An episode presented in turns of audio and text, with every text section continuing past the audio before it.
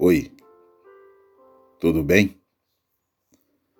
Que a graça e a paz do Senhor Jesus seja o árbitro em cada coração. Não duvide do que Deus diz. Então Pedro, chamando a parte, começou a repreendê-lo, dizendo: Nunca, Senhor, isso nunca te acontecerá. Mateus, capítulo 16, versículo 22. O contexto desse versículo em destaque apresenta o momento em que Jesus disse a seus discípulos que era necessário que ele fosse para Jerusalém e sofresse muitas coisas. Fosse morto e ressuscitasse no terceiro dia, versículo 21. Por mais que essa notícia fosse um absurdo para Pedro, ela era real e ele precisava acreditar nela. Além disso, se ele quisesse acompanhar Jesus, também precisaria negar a si mesmo, tomar a sua cruz e segui-lo.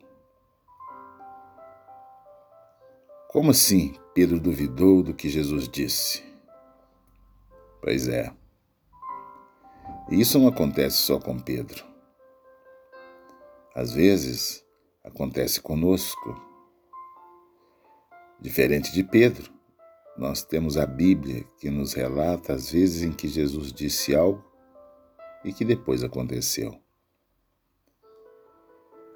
Ainda assim, sabendo que sua boca só sai verdades, e alguns momentos somos tentados a não acreditar quando ele nos diz alguma coisa, principalmente quando é algo que não faz muito sentido para nós. A racionalidade vem à tona dizendo: será mesmo?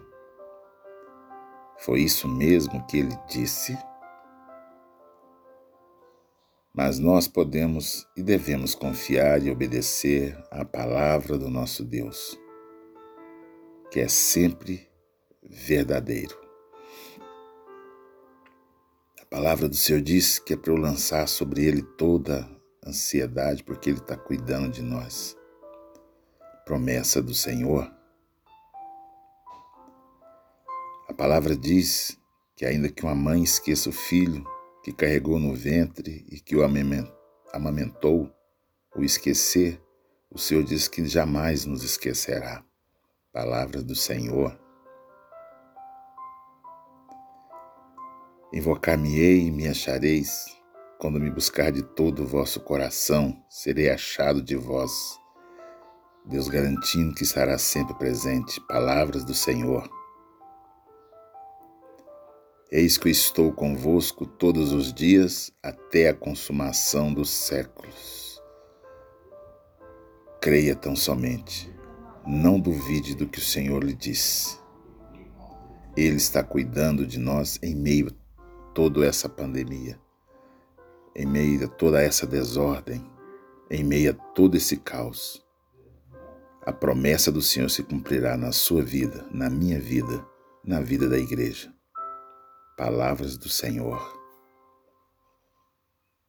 Tenha todos uma boa noite de descanso, uma boa noite de sono, sabendo que o Senhor revela por vós. Em paz eu me deito e logo pego no sono, porque só tu, Senhor, só tu me faz repousar seguro.